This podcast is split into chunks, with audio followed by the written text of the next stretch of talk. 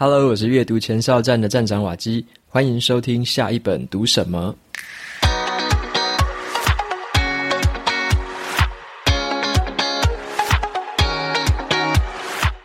今天我想要跟大家分享的这本书，它的书名叫做《让部属甘心跟着你》，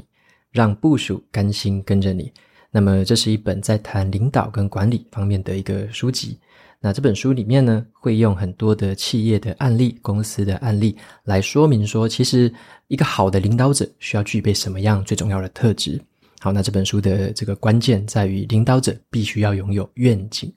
那么这个重点呢，能在英文书名里面看出一些端倪。英文书名其实叫做《The Vision Driven Leader》。好，那意思也就是说，这个领导者是驱动愿景的这个人。好，那也是说，一个领导者必须要身怀愿景。然后呢，才能带领团队可能往前走，然后走到对的方向去，迈向另外的高峰。那么在今天的节目里面，就想要跟大家分享一下，如果一个领导者有愿景的话是什么样子，那没有愿景的话会是什么样子，以及呢，这本书其实是一个蛮实用的一个工具书，因为它给出了七个步骤打造愿景的步骤，作者把它称为是愿景剧本。透过这个愿景剧本的步骤，任何的团队领导者都可以有条有理的去打造出属于自己团队的愿景。好，那如果说你是一个即将成为这个带领团队的老板，或者说你已经是一个老板了，那你可能很需要这本书来协助。那如果说你还没有成为老板，或者说你可能还是一个职场新鲜人，那这本书其实也可以让你理解说，一个老板他具备什么样的特质，会带领你往不同的方向前进。那怎么样的老板是比较缺乏愿景的？可能你如果有机会选择自己的职业或发展的话，你可以比较睁大眼睛看哪一些老板是有愿景，哪一些老板是没有愿景。如果你有机会可以选的话，记得要选对，跟对老板。好，那所以说这本书的话，我觉得就是适合蛮多踏入职场啊，或者说在职场已经很久的人可以参考看看的一本书。好，那今天的这本书呢，一样有这个抽书赠奖的活动。一样，你可以到这个 show notes 里面的部落格文章连接进去之后，拉到最底下，输入你的 email 就可以参加这次的抽书赠奖。那么 Kobo 电子书也有提供这个七折的折扣优惠码，是 Waki Lead，W A K I L E A D。你在结账的时候输入这一组序号，就可以享有七折的折扣。好，那接下来的话就回到这本书的最主要的内容。我想要先问你一个问题哦，在你的心里面呢、到底什么是一个好的领导者最重要的一个元素？他是要能力很强呢，还是说他的人际交际要非常的厉害，或者说他的管理是非常的严格？那你的想法是什么？那这本书的作者其实他就举出了一个重点，他说这些能力或许都很必要，但是还不是最重要的。一个领导者要带领团队向前，最重要的是要具备愿景。然后这个愿是愿望的愿，然后景是景色的景啊，愿景。那在英文的这个描述里面是比较比较直觉的，就是英文的愿景是 vision 啊，vision 就是一个视觉嘛，你要能够看到，就是很抽象的感觉，你要能够看到未来是什么样的样貌，然后把它具体的把这个抽象的样貌具体的描绘出来，让你的团队成员都听得懂，然后能够朝着你要达到的未来的样貌去前进。啊，那所以说，拥有愿景的领导者可以带领团队往正确的方向。但是缺乏愿景的领导者，时常会在忙碌跟压力之下，让自己的团队迷路了。那么我简单介绍一下这本书的作者好了，因为我觉得由他来写这本书是蛮有说服力的。好，这个作者的名字叫做麦克海亚特 （Michael Hyatt）。那他曾经创立过一些公司，那他现在所创办的公司跟他的名字一样，叫做麦克海亚特公司，是专门在帮助很多的个人还有企业家去提高他们的生产力，还有强化他们对目标的执行力。那我读过他的前一本书啦，是只有英文版的。那本书的名字叫做《Free to Focus》，是一个在谈专注力的一本书。那我是听有声书版本的。那我那时候就觉得说，这个作者他在这个叙事方面，或者说描述、引用故事方面，真的是蛮平易近人的。所以我就还蛮喜欢他这个这个说故事的风格。所以当我知道说他也有出这个中文版的这本关于团队怎么样领导的这本书，我就很有兴趣，因此就找来读了。好，那他在出版社的话是有多年的经验呐、啊，他曾经也经营过一些出版社的公司。那他在这些观察之中发现，他三四十年来一直在就是有点像 coaching，或者说在指导这一些这个企业的公司的主管啊，或者说一些高层。那他就发现说，其实这样比较下来哦，在心里面有愿景，而且会分享出来、沟通给团队知道的这些人，算是成功的领导者。那往往是没有愿景，那心中不知道往哪里去的这样子的人，反而很容易成为一个失败的领导者。OK，所以说这本书里面，他就要告诉我们说，有愿景跟愿没有愿景是什么样的差别。那以及他在这本书里面也会提供了实际去打造愿景的几个步骤。好，那接下来的话，我就先介绍一下这本书里面用的其中一个例子。那这个例子在举例的就是说，领导者跟管理者这两个角色是有很大的不同的。我们一般可能会觉得说，好像自己的老板啊，或者说公司最大的那个人，就一定是领导者跟管理者嘛。但是，领导者跟管理者是两种截然不同的特质跟风格。我们这边就举两个美国的前总统为例子好了。好，那书里面就举这个甘乃迪总统跟老布希总统。那么，先讲甘乃迪总统好了。他在任的期间呢、那个时候是苏美冷战的一个高峰期。那那个时候，苏联其实在太空的竞赛上面赢过美国非常的多，而且呢，美国那时候就是很低迷。苏联他达成的第一个创举是，他把人送上了这个太空的轨道。那么那时候美国人就觉得说，其实有点危机了，因为如果他们掌握了这个太空的竞赛的话，如果以后把一些武器还是什么样的侦测技术都放到太空去的话，美国会不会优势就越来越少？所以他们其实心里面有这样子的一个危机意识。那那时候领导美国的是甘乃迪总统，他其实他是比较偏向于说有开创的风格，然后他也很愿意接受挑战，那他也很擅长去做演说，所以说他的这个领导的魅力是非常高的。因此呢，他在一场很经典的一个演讲，那场演讲就叫做登月演讲，就是登陆月球的那个登月。登月演讲上面，他就描述出了他很具体的一个愿景，他就说。美国呢，就是要把人类送上月球，然后平安的再返回地球，就是要送上月球，而且要平安的回来，这是一个很难的任务。就是你看，这个苏联那时候也只是把人射上太空而已，然后就回来了。但是他们要把人还要送上月球，这个是一个非常非常难的一个任务。那他就觉得说，这样子的一个愿景，其实是要让美国人民呢，享有一个自己命运选择的一个自由，而不是让别人去左右自己的命运。OK，也不是说要看苏苏联的脸色哦，然后说不要等待，也不要落后，不要自己去掌握这个命运选择的一个权利。所以他在演讲的一段话，我觉得非常的深刻。那我在这个布洛格文章里面也有分享那个连接，有兴趣的话可以去看一下那个 YouTube 的演讲，非常的精彩。那我截取其中的一段，好，他的演讲最后他就有说到，我们选择登陆月球，啊，我们选择在这个十年之内登上月球，而且要完成其他很多的事情，并不是因为这件事情很简单，而是因为他们很困难。那也是因为这个目标可以去统筹，还有去测试我们最顶尖的技术和能量。那这也是因为这个挑战是我们很乐于去接受的，是我们不愿意去推迟的，啊，是我们志在必得的。其他的挑战也都是如此。OK，他用这样子的一个演说，这样的一个慷慨激昂的一个演讲内容，把美国的士气整个提高了起来。全国举国上下倾尽全力，就是要把人类送上月球，然后还要让他平安回来。好，那所以说，甘乃迪他是一个充满愿景的领导者，从这个演讲里面就看得出他的慷慨激昂。然后呢，不到十年的期间，美国真的就完成了这个目标，最后阿姆斯壮成功的踏上月球，然后又成功的返回了地球。另外一个相反的例子的话，就是老布希总统。好，那老布希总统呢，其实他是还蛮专心去执行国家的政策啊，还有在管理上面，其实做得还不错。但是他却时常被这个政界啊，或者说被媒体的这些人轰，就是怎么讲，有点像是调侃他了，说他是一个没有愿景的人。那他其实听到这个这个没有愿景这种评论之后，他其实都是冷淡的会去回应，他都会说。哦，就是愿景那回事嘛，所以他就是有点冷冷的对待，他没有想要正视这个问题，他没有想说我就是要打造出另外一个愿景，他没有，他就说好，那你你爱说你就去说吧，所以他是有点消极的态度。那面对那时候，其实美国也面对到很多经济的衰退啊，而且全球的局势其实一直在变化，但是。因为你知道老布希他没有给出一个很具体的愿景跟路线，所以那时候美国也就没有说像之前甘乃迪那样请全国之力做某一件事情，然后很有方向的朝某一个地方前进。所以那时候老布希他要寻求连任的时候就失败了啊，因为他没有办法提出更具体，可能要怎么样重振经济啊，怎么样在领导这个全球的发展之类的，他没有办法提出更好的愿景。所以那时候他也这样子黯然的下台啊，就没有办法连任成功。所以作者他认为说，老布希总统这就是一个相反的例子，是一个缺乏愿景的管理者。好，那所以说最后他没有得到人民的选票。那很多政治家后来就评论他说是一个没有政治鉴别度的人。好，所以说有些政治人物是很有风格的，很有鉴别度的。但是老布希就是你会忘记他曾经说过什么，你忘记他曾经做过什么事情，就是有点可惜。好，这样这样的一个政治人物是被称为没有愿景的一个人物。所以领导者跟管理者就是完全不同类型的两种人。领导者他是创造出愿景的人，那但是管理者是比较偏向执行愿景的。那领导者呢，是很擅长鼓励，而且去激励别人，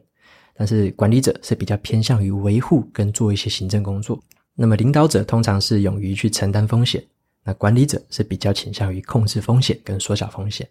那领导者是很聚焦于未来的一个发展，那管理者会比较着重于当前短期的目标的一个控制跟达成。OK。那这书里面呢，其实有说这样一种比较，但是书里面比较偏向于说这个领导者的这个愿景的方面，他比较推崇。那反而对于管理者有蛮多是比较批评的这种声音，或者说批评的这种意见。那我觉得，其实看书的话，还要思考一件事情啊。其实对于我们平常的生活或平常的工作来说，其实领导跟管理同样都很重要。尤其是像我们自己是像我自己是带一个团队嘛，那我是一个团队，有点像在上级跟下级之间的夹心饼干。那这样的角色，其实你同时也要具备领导者的特质，你同时也要有管理者的特质，因为你不能说你只有领导者的愿景有做梦，但是你却不知道怎么管理。那不知道怎么管理的话，其实你对于团队的领导会非常的吃亏。好，那可能你就出几次包，出几次错，那可能就被换掉了。啊，所以说在管理的部分还是要非常注意，这个也是很重要的技能。那领导的话，所谓的愿景，所谓要带领前进的方向，当然也很重要。但是如果是身为一个夹心饼干的这种角色的话，两种技能我觉得都要兼具了，都要交换使用。好，那接下来的话，再跟大家介绍一下这本书里面作者有提到说要怎么样去打造愿景。好，他有提出这个七个很具体的步骤，一步一步的教我们怎么做。好，那这个步骤就叫做愿景剧本。好，他认为说你透过了这个七个步骤，把这个剧本写出来之后，就是一个很好的愿景剧本。那么把这样的一个愿景剧本交给你的团队去执行，然后呢，带领你的团队就可以朝向嗯正确的方向去前进。那可能会让你的团队也是充满了这种热情啊，充满了目标的这种感觉，充满了动力。好，那接下来的话就介绍这七个步骤。第一个步骤呢，就是最重要的嘛。一个领导者，你必须要先能够看到你的愿景，你要能够预见你的愿景。因为你如果说没有愿景，你不知道你要自己要去哪里的话，那你根本不可能带团队去哪里。好，那所以说，这个作者认为，领导者其实就是一个要创造出过去不存在的事物，而且去具体的描绘出它可能会发生，但是尚未出现的这种感觉。那你要可以想象一件事情，就是你怎么样找到你的愿景，就是你可以想象的是三年后到五年之后，好，这段期间，你想要把团队带到什么样的地方？你想要把你的团队打造成什么模样？你的产品到时候会是长什么样子？你的业务跟行销到时候会怎么样的进行，以及你在三年五年后，你整个团队的影响力会是什么样的程度？所以这种方式就是你要去思考的，就是未来的这个样貌是什么东西，然后你才能够把团队往那个方向去带。好，那这边的话就是要提醒的是说，要把愿景当作是自己很重要的一个责任，而且很坚持的、很努力的带动这个愿景持续向前去成真。好，那所以说这个就是第一个，你要先看到你的愿景。那第二个就是你要开始问自己的是，你的愿景是不是足够清晰、足够容易被人家理解？好，那清晰是非常重要的一点，因为呢，很清晰的一个愿景，你才能够让你团队的人们连接在一起。那也因为这个愿景很清晰，大家看懂，大家知道你要干嘛，你要去哪里，他们才能怀抱很多的信心。那么要怎么样让你自己的愿景足够的清晰、容易懂呢？好，那首首先你必须要先承认自己可能对未来是还没有看得那么清楚的，就是要有这个谦虚的一个心啦。你要承认自己可能还不是全能全知的，好，要先承认这一点。然后呢，第二步你才会去找出自己的盲点，好，你要去找到说哪一些是你可能忽略掉的，哪一些是你没注意到的。那第三步就是，你可以可以去争取一些专家的意见，征询一些其他人给你的一些回馈，甚至是直接问你的团队成员，好，参考大家的意见。再来第四步的话，就是你要去消化这些回馈跟意见，从中找出一些可以调整的部分。然后第五个就是采取行动，把这个愿景下放下去，然后让大家开始针对这个愿愿景开始前进。好，那所以说这边就是把愿景打造的够清晰的一个方法。那第三个步骤呢，就是说。这个愿景是否足够激励人心？好，你的愿景是不是能够带起大家的动力？是不是让大家有足够的想象力？好，那你如果愿景不够打动别人的话，那别人可能也很难去认同你的愿景。然后，如果说你的愿景没有办法激动激励别人，那你可能最后还是会失去这个人家对你的这个信心跟信赖。然后还有一个很值得注意的事情是说，你的愿景呢，要着重在于说未来到底是什么样貌，你只要把未来的样貌描绘出来就可以了，而不要去特别的去。就是强调说要如何到达，因为如何到达是一个方法论，如何到达是一个你要用什么手法、用什么方式去到达，那个东西其实是让团队的成员来发想。而不是你要去规划每一条路到底要怎么走，每一条路到底要怎么样按部就班的达到，如何做到，其实是比较需要团队成员共同的一些合作来产生的。那一个领导者的愿景，其实你就要规划出来说，它到底是什么样貌，它到底是什么模样，我们到那个时候团队会长成什么样子，到那时候市场可能会变成什么样子之类的。好，你要描绘那个时候会是什么样貌就可以了。那如何达到，就让团队成员自己发挥就可以。好，那第四个步骤的话，就是你要去了解你的愿景到底是不是够务实，啊，足够务实。你要跟你的团队彼此的去讨论你的愿景，然后去逆向的拆解你的愿景出来。例如说，你可以把你的很大的愿景拆解成一个年度计划，然后再拆解成呃一季一季季度计划，最后是拆解成每周计划跟这个每日计划。那么领导者的这个目标呢，就是要让你的愿景能够经常的被你的团队成员之间彼此讨论，要让他们时时刻刻都知道说这个愿景的存在，时时刻刻都都可以去讨论，然后呢，他们才可以说每天都知道这个愿景的存在，才能持续的去落实朝那个方向前进。好，那第五个就是你要去推销你的愿景。让团队的成员知道是一回事，另外你还要让你的团队里面的这个高层主管，可能你要对上，也要去做一个推销。你要让你的主管知道你的愿景是什么，以及呢，有时候你如果说部门有一些其他单位的一些部门，你可能也要让其他单位的部门去知道你的愿景是什么。他们在协助你跟你合作的时候，可能也才会比较有跟你的方向比较能够做同步。以及呢，如果你是一个比较高层公司的一个老板的话，那么你可能还要去想的是，怎么样把你的愿景推销给公司的外部哦。那这个就比较偏向于大公司的一个操作了，可能是上市公司还是什么的。你让这个投资者知道说你们公司的愿景，那可能你就可以卖他一个本梦比比较高的一个这种股价，或者说给他一个比较高的估值。好，那这边的话就是针对于你的愿景要做推销，那你要去可能要先。预期到的就是说，可能会遇到一些反对的这种声音，可能会遇到一些可能嘲笑或挖苦你的声音。那这时候你就只要虚心的去听取，然后去想这些回馈到底可以对你带来什么帮助，然后再从中去调整这样子。好，那第六个步骤的话，其实就是你要推动一个愿景，其实你知道的是很多的困难跟阻力都会在前面，但是作者就提醒到了说，愿景它就是让那种日常的挑战跟挫折有了意义，让整个团队呢。走过一路上的颠簸跟这个碰撞，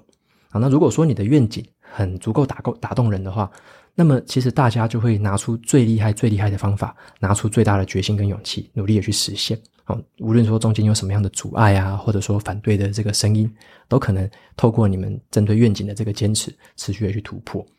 好，那第七个的话，就是在必要的时候，记得你的愿景可能需要大转弯。好，这边在讲的就是说，有时候时局的变化是非常快的。有时候你的公司可能会，或者说你的团队可能会踏入不同的生命周期，像是说你的团队可能是刚开始组建起来的这个初期时间，或者说你的团队可能是已经运作了很久，可能是成熟的时间，或者有时候是你的团队可能是经过一个可能要开始被裁撤、裁裁减、缩减的一个时间。那在不同的这个时间阶段，可能你都要去调整你的愿景的一个方向。好，那你的这个时候呢，像是这本书里面就提到了蛮多不同的科技公司，或者说一些传产公司，那他们就有说这些公司其实在他们公司创立或者说他们经营的不同阶段，都会遇到一些挑战跟挫折。那有些公司它成功的透过这个愿景的转型，然后提出了新的愿景，然后带领公司迈向另外一个高峰。但是很多的公司可能就因为他也提不出新的愿景，然后领导人也不知道怎么样的透过愿景去改造公司，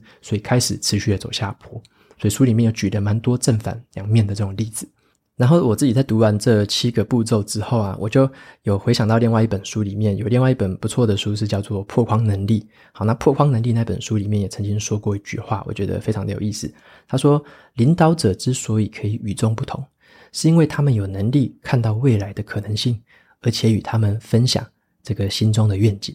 OK，那这一些这句话跟我刚刚讲的那些步骤，其实给我的一个启发是说，愿景就不是一个藏在心里面的东西。如果你心里面有愿景，你可能要带领团队，或者说你心里面有愿景，想要带领你周围的人一起前进的话，你要记得把它说出来，不要只藏在心里面自己知道而已。你要记得说出来，去沟通，去分享。然后呢，甚至有时候你可能还要去行销或推销之类的这种感觉。你要让你的愿景被大家知道，然后你。就是透过这样的方式，才能持续的朝你要的方向前进。然后呢，可能可以带来更多的影响力。那当然，这个愿景如果说是一个正向、持续改变，让社会可以变得更好的，那这种愿景当然是大家知道之后，可能会更容易去支持你。OK，那这个是以上分享的这个七个步骤，好，跟大家重新的复习一下就好。那第一个步骤就是你要先看到你的愿景。